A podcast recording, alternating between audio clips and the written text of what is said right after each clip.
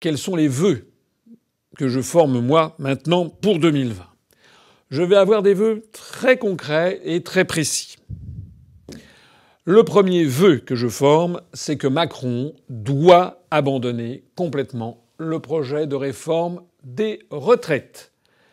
Et s'il le maintient, nous inscrirons dans notre programme pour 2022 le rétablissement du système actuel des retraites, avec notamment les régimes spéciaux et avec également des régimes différenciés selon la pénibilité du travail. J'insiste là-dessus. Nous l'avons dit et redit, cette réforme des retraites, elle est absolument injuste, elle n'est absolument pas justifiée par quelque urgence financière que ce soit, et elle n'est pas voulue par le peuple français. C'est donc une tyrannie. Et il faut rappeler à M. Macron que ce n'est pas le peuple français qui doit obéir à M. Macron, c'est M. Macron qui doit obéir au peuple français. Ça s'appelle la démocratie. Donc Macron doit absolument retirer cette réforme. S'il ne, ne, le fait pas, on va voir dans les jours qui viennent, au cours de ce mois de janvier, on va voir la suite des événements. Mais je pense que ce serait un grand tort politique qu'il commettrait. Le deuxième vœu que je forme, c'est que Macron doit soumettre la privatisation d'aéroports de Paris au référendum des Français.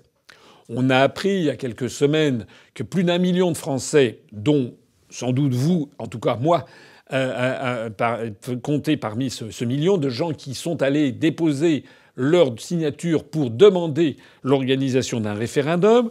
Un million, plus d'un million de Français qui le demandent, normalement, ça devrait être immédiat. D'ailleurs, dans le programme que j'avais présenté, j'avais prévu 700 000 signatures. Donc, avec le programme de l'UPR, eh désormais, le peuple aurait son mot à dire, pourrait exiger ce référendum, le référendum d'initiative citoyenne en tout sujet que nous proposons depuis maintenant de nombreuses années. Eh bien, malheureusement, la réforme constitutionnelle qui avait été faite sous Nicolas Sarkozy a prévu 10% du corps électoral, c'est-à-dire 4 700 000. Bien entendu, il est très invraisemblable qu'on en arrive à la date butoir qui aura lieu au mois de mars 2020 à ce, nombre, mais M. Macron a le pouvoir d'organiser un référendum et le vœu que je forme, le deuxième vœu que je forme, c'est qu'il organise ce référendum pour ou contre la privatisation d'aéroports de Paris. Le troisième vœu que je forme, c'est que Macron doit également soumettre aux Français un référendum pour ou contre la sortie de l'Union européenne et de l'euro, c'est-à-dire pour ou contre le Frexit. Bien sûr, je sais que certain nombre de personnes vont se récrier en disant qu'il ne le fera pas, mais je le demande quand même, je prends date. Parce que la présidence de Macron, elle est en train de très mal tourner. Elle tourne tellement mal d'ailleurs que vous avez, pour les élections municipales, ordre a été donné aux candidats de En Marche de se cacher, de mettre quasiment une barbe postiche, on cache le logo de En Marche, on se présente comme des citoyens tellement on a honte de soutenir Macron. Un très récent article du Parisien expliquait que Macron s'est complètement renfermé, il est victime d'une espèce de syndrome à la Ceausescu, renfermé sur lui-même, il ne veut voir personne. Et d'ailleurs, lorsqu'il sort de l'Élysée pour aller à la Lanterne, qui est un des pavillons réservés à la présidence de la République euh, que l'on trouve au sud-ouest de Paris, eh bien, euh, il est obligé de changer les itinéraires de peur en fait d'un attentat. Voilà la situation dans laquelle on est. Monsieur Macron, si vous voulez laisser dans l'histoire une marque qui ne soit pas une marque d'infamie comme c'est en train de tourner, vous devriez prendre le taureau par les cornes. Vous devriez expliquer aux Français ce que je ne cesse d'expliquer depuis plus de 12 ans, c'est-à-dire que les problèmes de la France tiennent au fait d'abord et avant tout que ce ne sont plus les Français qui décident de leur avenir collectif. Le problème que vous avez, monsieur Macron, avec la réforme des retraites, c'est que ce ne sont pas les Français qui l'ont voulu, c'est l'oligarchie qui manipule la Commission européenne, ce sont les BlackRock et les fonds de pension divers et variés qui veulent mettre la main sur l'épargne des Français. Eh bien, vous devez donc demander aux Français est-ce que vous voulez rester dans l'Union européenne ou est-ce que l'on en sort? Si vous le faites, vous passerez dans l'histoire pour un homme politique d'État pour un homme d'État, un homme responsable. Si vous ne le faites pas, vous serez un jour jeté dans les poubelles de l'histoire. Mon vœu numéro 4, c'est que la prétendue opposition doit lancer la procédure de destitution de Macron par application de l'article 68 de la Constitution. Je l'ai dit et redit, ça fait plus d'un an. Les événements s'accumulent et nous allons mettre en ligne dans les tout, prochains jours un dossier euh, réactualisé de cette affaire. Monsieur Macron a piétiné un nombre de fois tellement incalculable la Constitution française que c'est désormais le devoir absolu de l'opposition de lancer. Et que l'on ne nous dise pas, comme le disent les hypocrites de la France insoumise ou d'ailleurs, qu'il ne faut pas le faire parce que ça n'aboutirait pas. J'ai déjà eu l'occasion d'expliquer de nombreuses fois que si on raisonne comme ça, il ne faut plus non plus faire de motion de censure contre le Premier ministre parce que ça n'aboutit pas. D'ailleurs, la France insoumise a fait des motions de censure, contre M. Édouard Philippe qui n'ont pas abouti. Il en a refait d'autres. Pourquoi ce qu'il fait contre Édouard Philippe ne le fait-il pas contre Macron? Et si on, passe, parle de ce principe, il faudrait également ne faire aucun, aucun projet d'amendement ou projet de loi déposé par le gouvernement parce qu'ils ne seront pas votés par la majorité. Non, tout ça, ce sont des faux fuyants L'opposition doit lancer la procédure de destitution. Le cas Macron est maintenant, c'est un cas épais comme ça. Ça va de l'entourage versant dans la corruption à toute une série d'articles les uns après les autres, la remise en cause du droit de manifester, les atteintes aux libertés publiques, piétiner les intérêts nationaux, violer le droit international en lançant des missiles sur la Syrie. Enfin, j'en passe et des pires. Il faut lancer cette procédure de destitution. C'est mon quatrième vœu. Mon cinquième vœu pour 2020, eh bien, je souhaite une parfaite réussite pour le Brexit. Je ne suis à vrai dire pas très inquiet, mais je souhaite que le Brexit se passe pour le mieux. D'ailleurs, le chancelier de l'échiquier, M. Sajid Javid, dont j'ai déjà parlé deux fois, c'est la troisième, a, expliqué il y a quelques jours que le taux de chômage au Royaume-Uni est resté à un très très bas niveau de 3,8% et qu'il s'en félicite. Euh, c'est la preuve que toutes les balivernes que l'on nous a expliquées sur le désastre du Brexit sont en train de s'effondrer.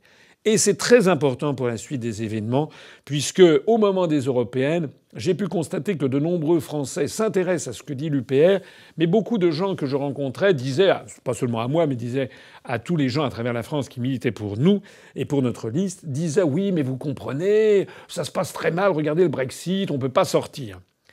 J'espère c'est mon vœu numéro 5 pour 2020 que Boris Johnson et son gouvernement vont administrer la preuve aux Français et à l'ensemble des peuples d'Europe qu'il y a une vie après l'Union européenne. Mon vœu numéro 6, c'est un vœu de mobilisation générale pour que les Français comprennent ce qui se passe. La situation, elle est très, très, très, très grave les Français doivent bien comprendre que c'est l'essence même de notre pays qui désormais est en cause. La politique des eurorégions qui risque de morceler la France, comme on le voit dans d'autres pays d'Europe, en particulier en Espagne. la, débandade généralisée de notre agriculture, de notre industrie, qui est laissée à l'abandon, le refus de nos dirigeants de défendre les intérêts nationaux les plus fondamentaux du peuple français en matière stratégie industrielle, par exemple, en matière de recherche, en matière de protection de, nos savants, eh bien tout ceci montre que la France est en train de s'effondrer. Et je voudrais vraiment ici que tous ceux qui me regardent profitent des élections municipales pour se mobiliser. Nous présentons, on n'a pas encore la liste définitive, on ne sait pas, et tous ceux qui arriveront à avoir les listes euh, pour les municipales, mais en gros, on aura une cinquantaine de villes de plus de 10 000 habitants et également des villes de moins de 10 000 habitants, mais une cinquantaine de villes de plus de 10 000 habitants où il y aura des listes UPR. Et j'espère que les Français, à cette occasion, vont se mobiliser pour les listes qui seront les listes du parti du Frexit, au moment même d'ailleurs où il y aura le Brexit au Royaume-Uni, mais ce seront des listes dont le programme sera fondé d'abord sur l'honnêteté. L'honnêteté financière. À l'UPR, il n'y a pas eu, jamais eu de la moindre affaire financière depuis sa création. Il n'y a pas chez nous, à l'UPR, des Balkany, des Thierry Solaire, des Sylvie Goulard, des François Bayrou. Il n'y a pas ce genre de personnages qui sont là, qui sont là depuis des décennies dans la politique et qui sont poursuivis par la justice. Et d'ailleurs, j'ai cité des gens de la majorité, j'aurais pu dire aussi la vingtaine de personnes au Rassemblement national qui sont mis en examen, ou bien M. Mélenchon qui a été également condamné. Nous, il n'y a pas d'affaire. Donc, si vous ne voulez plus être dirigé par des Patrick Balkany, vous ne devez plus voter pour des Patrick Balkany. C'est quand même assez clair. Je forme donc le vœu, c'est le sixième vœu, qu'à l'occasion des élections municipales, le maximum de Français se disent que c'est le moment d'envoyer balader toute cette classe politique vermoulue, cette fausse opposition qui refuse de lancer la procédure de destitution de Macron alors que son dossier est noir comme du charbon. C'est l'occasion que les Français doivent saisir pour dire non, nous sommes un peuple qui ne veut pas mourir, nous allons nous redresser comme les Britanniques sont en train de le faire. Nos programmes pour les municipales sont fondés sur l'honnêteté financière, mais qui dit honnêteté financière dit aussi honnêteté intellectuelle et politique. Car enfin, comment peut-on penser que des responsables politiques qui passent leur vie dans les prétoires et qui passent leur vie à organiser de la concussion, des détournements de fonds, des abus de biens sociaux, de la corruption, etc., seraient par ailleurs des parangons de vertu et des philosophes, euh, des solons, pour, parler comme l'ancien sage romain, et qui seraient donc en matière politique d'une très grande fiabilité. Pas du tout. Ils, sont, ils vous mentent sur les programmes politiques comme ils vous mentent sur les questions financières. Nous, à l'UPR, nous pouvons tous être fiers de l'œuvre collective accomplie depuis maintenant 13 ans bientôt. Nous fêterons le 13e anniversaire le 25 mars, mars 2020. Eh bien, tout ce que nous avons pu dire et faire depuis maintenant près de 13 ans a été confirmé par les événements. Et nous sommes l'illustration de ce beau dicton qui dit que l'avantage principal de la vérité, c'est qu'elle dure. L'UPR dure.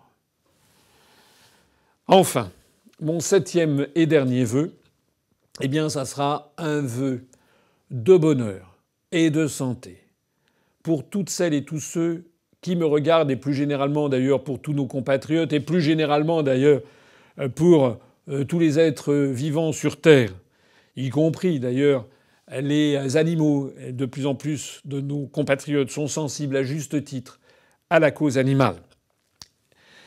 Je pense ici ce 31 décembre à tous les pauvres, euh, aux plus fragiles, aux handicapés, aux malades, euh, qui vont peut-être passer le 31 décembre dans la solitude et le dénuement.